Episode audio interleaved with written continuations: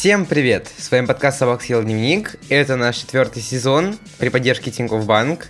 В этом сезоне мы обсуждаем деньги, финансы, как их правильно тратить, как их правильно копить, что с ними вообще делать и что это вообще такое. И сегодняшний выпуск посвящен тому, как ребята в очень юном возрасте становятся ИП, скажем так, то есть э, молодыми предпринимателями, и начинают зарабатывать деньги сами. И Ваня и Ануша взяли небольшое интервью у двух таких молодых миллионеров. Давайте узнаем всю историю, послушаем, что они записали, и обсудим это. Это Ваня. Я Егор. Я Ануша.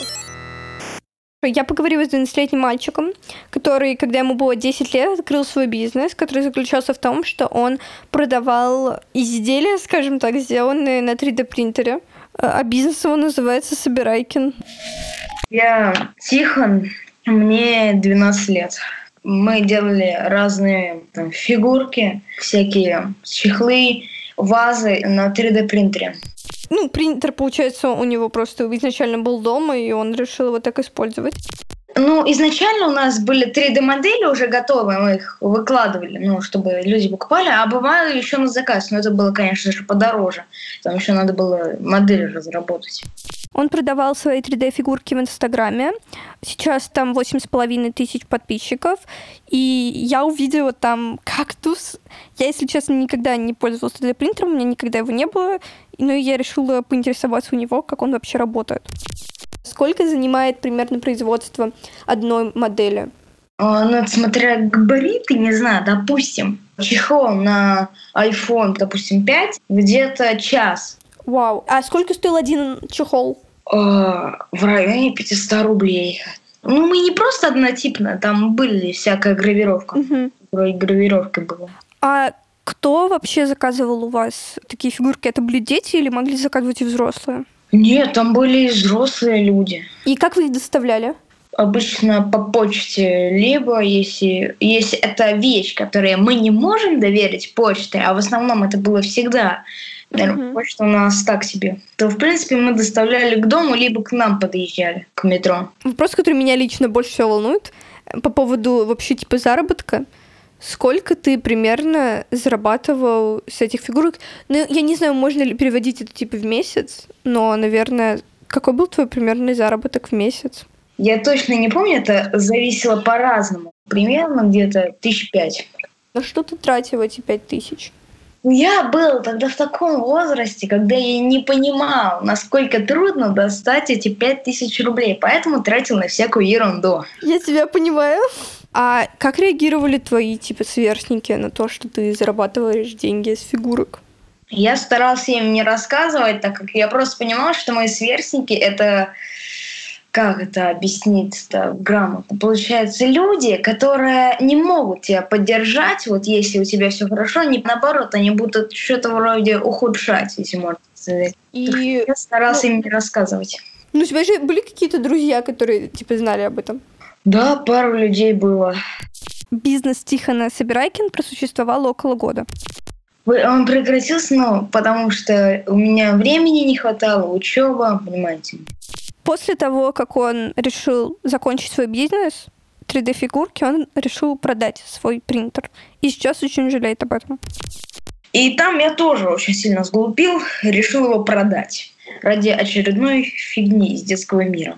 Получается, я продал после того, как я закрыл бизнес, потому что времени реально не хватало. Ну, знаете, вот это вот времени не хватало, это занимало моя лень. Ну, ты бы хотела продолжать заниматься этим бизнесом? Да, вот, может быть, попробовать заново, если получится, конечно.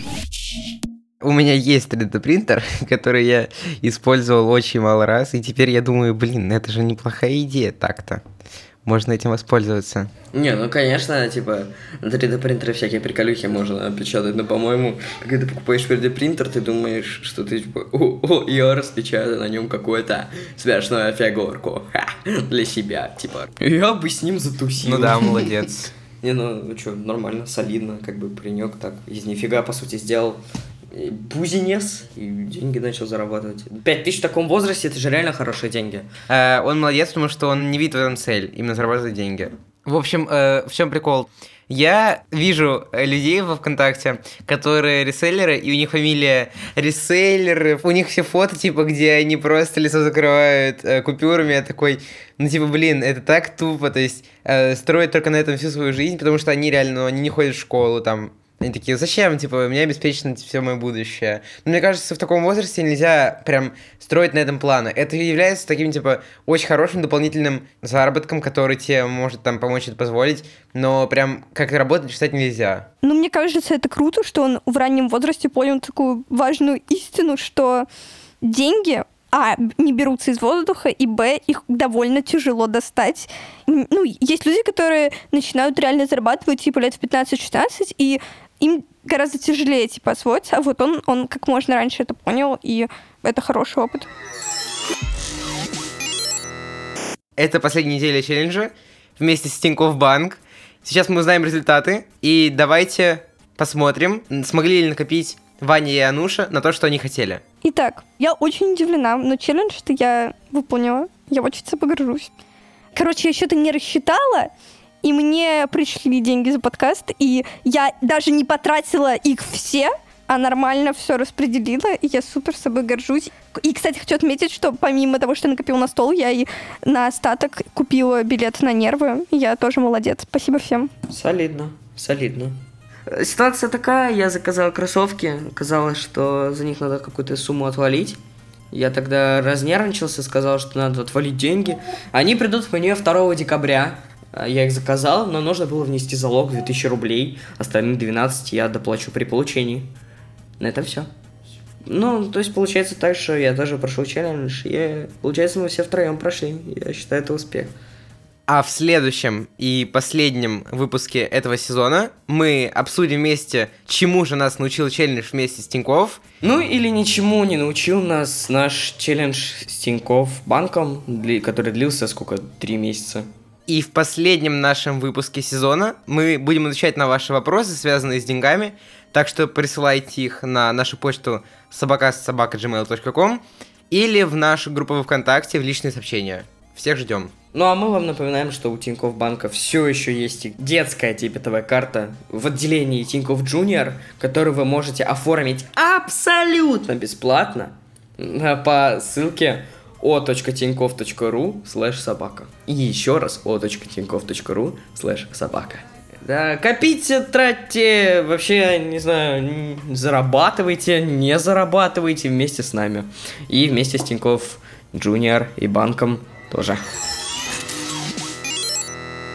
Я брал интервью, скорее, ну просто поговорил с Максимом Чуминым. Это чувак, который в свои 17 лет со своим другом, которому было 21 на тот момент, открыл издательство комиксов.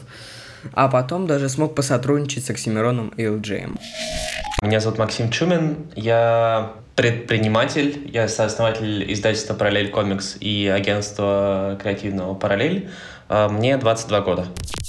История такая. Максим начал работать в 15 лет, и его путь к предпринимательству начался с того, что он просто влюбился в игры Nintendo и всю вот эту гиковскую штуку. И я очень люблю игры Nintendo, японской компании. Когда мне было лет 13, когда вышла новая приставка Nintendo, Nintendo 3DS, я начал э, сидеть на форумах, начал ходить на сходки, знакомиться с людьми, и вокруг нее начал попадать в комьюнити людей, в основном 20-летних 25+.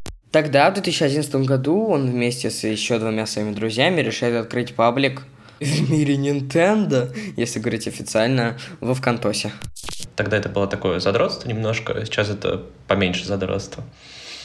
В общем, 13 год на сайте Look at Me вышла статья про э, тогдашнюю версию игры Animal Crossing, которая вышла на Nintendo 3DS, которая в целом была кайфная, но при этом была довольно дурацкая. И мы решили сделать пост в паблике про то, что, типа, блин, какая хреновая статья вообще. Посмотрите, хипстеры пишут про наши любимые игры. И так получилось, что в комментарии под тем самым постом и к нему пришел главный редактор того самого сайта, с вопросом о том, что не так со статьей. И с этого завязался их диалог. Я такой охренел, э, переписал пост, написал ему про то, что типа сорян, статья дурацкая по таким-то и таким-то причинам. После этого я недолго думал и решил ему предложить, чтобы я начал писать про игры, собственно, для них, про комиксы, про поп-культуру в целом, которую я очень люблю, на сайт, просто статьи, ну, типа брать интервью и так далее. До этого у меня никакого опыта, кроме паблика, не было. И так я начал впервые работать, и это было классно, интересно. И самое кайфное, что мне удавалось что-то делать вокруг моего какого-то хобби. И параллельно с работой над этими самыми текстами и статьями у Максима было хобби, он коллекционировал, читал и просто любил комиксы. И потом в 2015 году продолжал заниматься текстами и в целом видел себя в какой-то вот в той траектории. Начался бум переводных комиксов в России. Я такой увидел, типа, блин, выпускают комиксы Marvel, комиксы про супергероев, а я реально любил комиксы про супергероев. Ну и таким образом, то есть благодаря тому, что он продавал книжки, он в какой-то момент познакомился с одним человеком, которого зовут Сай, который в будущем станет его партнером по бизнесу и просто хорошим другом, собственно, как раз после того, как он продал ему свою книжку. Я ВКонтакте торговал книжками, он заинтересовался, мы с ним познакомились, начали общаться, и на этом фоне продолжали общаться насчет всякой поп-культурной шняги следующие пять лет. Собственно, начали открываться издательства комиксов. Начал выпускать э, комиксы Marvel издательства Камильфо, которое сейчас является издательством Эксмо. Э, начали выпускать комиксы издательства Jellyfish Jam, и которые чуваки из Чукик делали. И я подумал, Сай написал такой, блин, как круто, как классно, оказывается, простые люди могут такое делать. Может быть, и нам попробовать? И Сай написал, блин, чувак, та же самая идея. Это было уже пять с половиной лет назад, в следующем месяце будет уже пять лет с первой книжки. И вот с тех пор, с той переписки, мы, собственно, начали двигаться вместе в сторону создания издательства.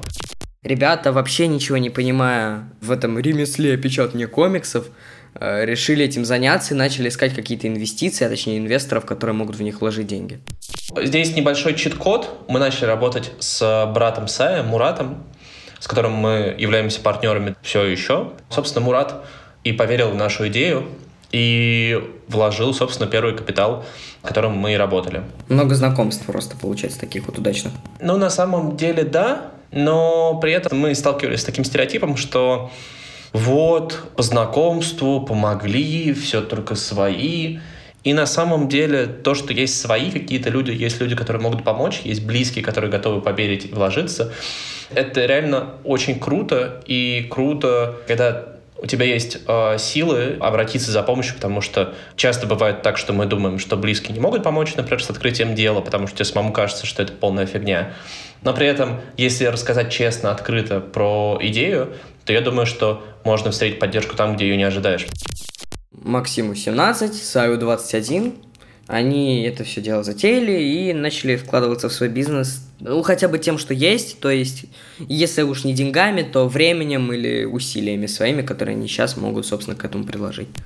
Мы вкладывались тем, что мы э, два года, по сути, работали без какой-либо зарплаты, но при этом отдавались э, делу 24 на 7. А человека часы — это, на самом деле, очень важная история, тоже, на самом деле, большое вложение. Ну и из-за того, что Максим уже работал когда-то журналистом для того самого сайта, с главредом которым он познакомился через комментарии, у него остались контакты самых разных художников, сценаристов, которые в итоге вывели его на компанию в Италии, которая занималась продажей прав на издательство комиксов Marvel. И они купили эту лицензию через какое-то долгое время. Ну, естественно, мне было интересно, не относились ли вот эти все большие дяденьки, с которыми они общались, с которыми они впоследствии работали, не относились ли они к ним как мелким, которые вообще ничего не понимают.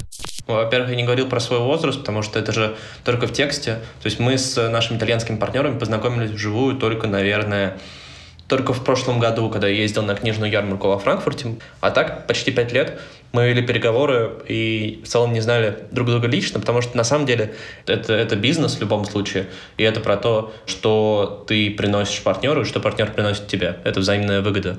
Тут не история про то, что мы э, мелкие приходим к взрослому крутому чуваку, и он нас тестирует, дает какие-то испытания. Такого совсем нет, и, но я понимаю, что есть такой страх. У меня самого такой страх был это барьер внутренний. То есть внутри тебе кажется, что ты, ну, типа, что ты за хрен моржовый, мелкий к тому же. И мне нужно было его долго преодолевать именно на работе, потому что ну, когда мне было, например, 15, и я начинал работать с чуваками, которых, которые сильно меня старше, которые меня сильно круче, это было прям сложно. Но тут как повезет, кто будет рядом из э, старших коллег, потому что мне попались адекватные, а могут попасться те, которые эксплуатируют твою молодость. А, а таких очень много, к сожалению, таких больше, чем адекватных. Конечно, без трудностей никуда. Трудности с коллегами из других издательств, естественно, тоже возникали. От партнеров ни одной проблемы, но при этом от коллег по индустрии в России это было очень тяжело, потому что нас года два, наверное, все травили, я бы даже прямо сказал, на разных анонимных форумах высказывались против нас, постоянно за спинами, ну, то есть это самое неприятное за спинами, насчет того, что мы молодые и ничего не понимающие делаем бизнес на деньги родственников, а тут на самом деле есть настоящие крутые чуваки, которые э, делают настоящие дела, настоящий бизнес, настоящие комиксы. У меня было убеждение детское, дурацкое, Значит, если это мне нравится, и значит, э, если я нормальный чувак, значит, все, кто делают издательство комиксов, нормальные чуваки. Оказалось, вообще не так. Оказалось, это очень большая редкость быть нормальным чуваком. На самом деле, ценнее быть адекватным, классным, хорошим и порядочным человеком, нежели каким-то там расфуфыренным, офигенным бизнесменом или автором комиксов, или издателем комиксов. Ну и когда человек говорит о том, что у него есть целый штат из 10 сотрудников, включая его самого Исая, его друга, появляется вопрос, что по деньгам, которые мы вложили в капитал. По поводу прибыли, ну, с, одной стороны, изначальной мотивацией для нас с партнером было не поднять сотни триллионов рублей, а сделать издательство комиксов в первую очередь. Пока что не было момента, когда мы условно получили огромную сумму кэша и в ней купаемся. А, много разных таких точек, когда, мы, когда э, начал платить себе первую зарплату. Это было прикольно. Вот как раз первая зарплата, тебе условно 19, сколько у тебя было? Перед тем, как ты это начинаешь делать, кажется, что это, блин, вот это, да, надо себе обязательно, э, обязательно запомнить, когда ты выплатишь первую зарплату. На самом деле я даже не могу вспомнить это. Я помню, например, э, какой кайф я испытал от э, первого тиража, когда мы заносили его очень долго руками, на лифте пять лет назад. Но при этом а, любой любой бизнес э, вообще, он все равно про прибыль, про выручку и так далее. Он про продажи. И это то, что мы усвоили не сразу, потому что тоже не очевидная мысль и такая неприятно не романтическая, а я люблю все очень романтическое и большие слова и пафос небольшой. Самый кайф э, придумать, как поженить историю про деньги и историю про, м, про свое творчество, про свое хобби и вот эту вот всю романтику. И в моменте, не то чтобы супер помню цифры, э, но при этом в прошлом году у нас был оборот, ну, если не изменять память, около 15 миллионов именно в издательстве. Ну, ну, это оборот, то есть это в целом деньги, циркулирующие в проектах. Вообще, прямо скажу, если хочется денег, в издательство, издательство лучше не делать. Ну, то есть, вот вообще нет. Потому что это супер неприбыльная история, и потому что физические книжки — это немножко архаизм, и нужно постоянно перепридумывать, как их продавать, как их доносить до потребителя. А, наше издательство нашло историю, нашло нишу про премиальные коллекционные книжки. Ну и потом в интервью еще Максим сказал, что большая часть его работы состояла из постоянных переписок с кем-то, и это было довольно скучно. Смотри, ты так обо всем этом рассказываешь, что то скучно, то неприятно, то сложная часть. А в чем тогда, собственно, для тебя был какой-то фан? Вообще был ли он? Реально, история с бизнесом, история с издательством стоит процентов на 70 из тяжелых моментов, процентов на, на 20 из ну, нормальных сойдет моментов, и 10% это радость. Самый главный фан и самая главная награда за все это, это то, что я иду по своему пути. Это самое крутое и самое стрёмное. Это сделать, во-первых, выбор, благодаря семье, благодаря друзьям, благодаря окружению и поддержке, с которой я рос, я смог определить, что вот есть у меня такой выбор, а есть другой выбор. Есть выбор открыть издательство, а есть выбор, например, пойти на условный журфак. Я имею над этим всем, над своим выбором, собственно, контроль. И это какая-то моя история. Потому что если бы за меня это сделали выбор, то мне было бы очень тяжело, неприятно, и я бы это бросил. Потому что тяжести реально очень много, и тяжести буквальной гораздо больше, чем буквальной радости, потому что она только внутри тебя. Если честно, после того интервью я не понимал, как я буду спать той ночью, потому что Максим сказал очень много правильных, очень много важных, очень много умных вещей, которые лично я не мог сформулировать долгое время. Ну и просто мне как бы негде было о них сказать. А он просто взял и говорил то, что у меня так было долго на уме, о том, как важно делать свой собственный выбор, иметь свой собственный путь, его выбирать и вообще не зависеть ни от кого, а делать то, что нравится тебе и что хочется тебе. Мне хочется очень донести такую идею, что очень круто просто выбирать самому свой путь. Это реально классно, этому не учат совсем, и этому не способствует культура, которая создается вокруг. Не все родители могут принять то, что ты не пойдешь сейчас в стандартный вуз, а будешь рисковать и заниматься не пойми чем. Еще Максим очень долго говорил о том, что он вот сейчас уходит в какие-то свои сольные проекты, отдаленные от э, издательства. И как пример, вот один из этих э, проектов, он открыл креативное агентство, которое занимается тем, что рисует комиксы, делает мерч, и вообще занимается каким-то оформлением для разных брендов, и компаний, и даже личностей. Как пример, они сделали мерч Лёши Элджею. Это самое интересное, я ждала этого все эти 20 минут. Я просто угораю, типа, очень долгое время. Ануша молчит, молчит. LJ. Мне лично понравился Максим, он такой креативный, такой интересный, вы не представляете. Комиксы это же не только про супергероев, это большой язык крутой. И их вообще можно делать про разное и разным клиентам. Я как-то тоже пять лет назад вышел как раз Горгород альбом, а, и я написал Оксимирону, типа, блин, чувак, такой крутой альбом, давай сделаем комикс по нему. Прошло три месяца, а, ко мне возвращается его менеджерка и говорит, «А, Максим, давайте встретимся. После этого мы поговорили с Оксимироном и начали делать с ним мерч. И после этого мы решили, что можно делать мерч разным чувакам, не только к Семирону. И так мы начали, например, работать с LJ. И два года назад мы начали работать с LJ, мы начали делать ему мерч, начали делать ему комиксы. Вот для меня очень важный момент. На Комикон удалось организовать приезд LJ на наш скромненький стенд. Это было не про то, что мы платим LG гонорар за его приезд, за его концерт, за его выступление. Это было просто на равных, как сотрудничество. Это круто. И это круче денег. Это, это, это дороже денег, потому что это гораздо больше усилий требует, чем просто. Если бы я хотел денег, я бы пошел в найм, например. Или открыл бы какой-нибудь бизнес попроще чем книжки или какое-то креативное агентство, продающее непонятно что. Ну, то есть деньги тоже очень важны, и деньги должны обязательно быть, но это не то, что по итогу по прошествии лет доставлять тебе самые кайфные воспоминания. Деньги — это деньги, а воспоминания — это другое. Максим сказал мне, что сейчас он занимается новыми проектами, потому что не хочет запомниться просто чуваком, который в 17 лет открыл свое издательство. Его новый проект называется «Академия звука». Это такие музыкальные выездные лагеря, где начинающие музыканты могут набраться опыта у известных чуваков. Такой вот крутой чувак Максим Чумин, с которым мне реально было очень интересно и приятно пообщаться мне кажется, если принимать в расчет все риски и, ну, здраво действовать то есть не всегда слушать надо, типа, советы людей, которые идут по классической схеме, что надо сделать то, после этого другое, и тогда ты придешь к успеху, но отбиваться самому каких-то своих целей, и это может быть для тебя намного лучше, потому что это действительно того, что ты хочешь, и на этом ты можешь построить намного лучшую жизнь, чем если бы ты э, следовал всем советам таким классическим. Ну, вообще, для меня, что ты должен заниматься тем, что тебе нравится, и несмотря на то, что тебя могут осуждать, и вообще за твоей спиной могут говорить все, что угодно, но ты не должен прекращать мечтать и делать все для достижения своей цели. Это также это пример того, что вообще возраст это не главное, и ты можешь типа, в любом возрасте это вот, достигнуть того, чего тебе хочется.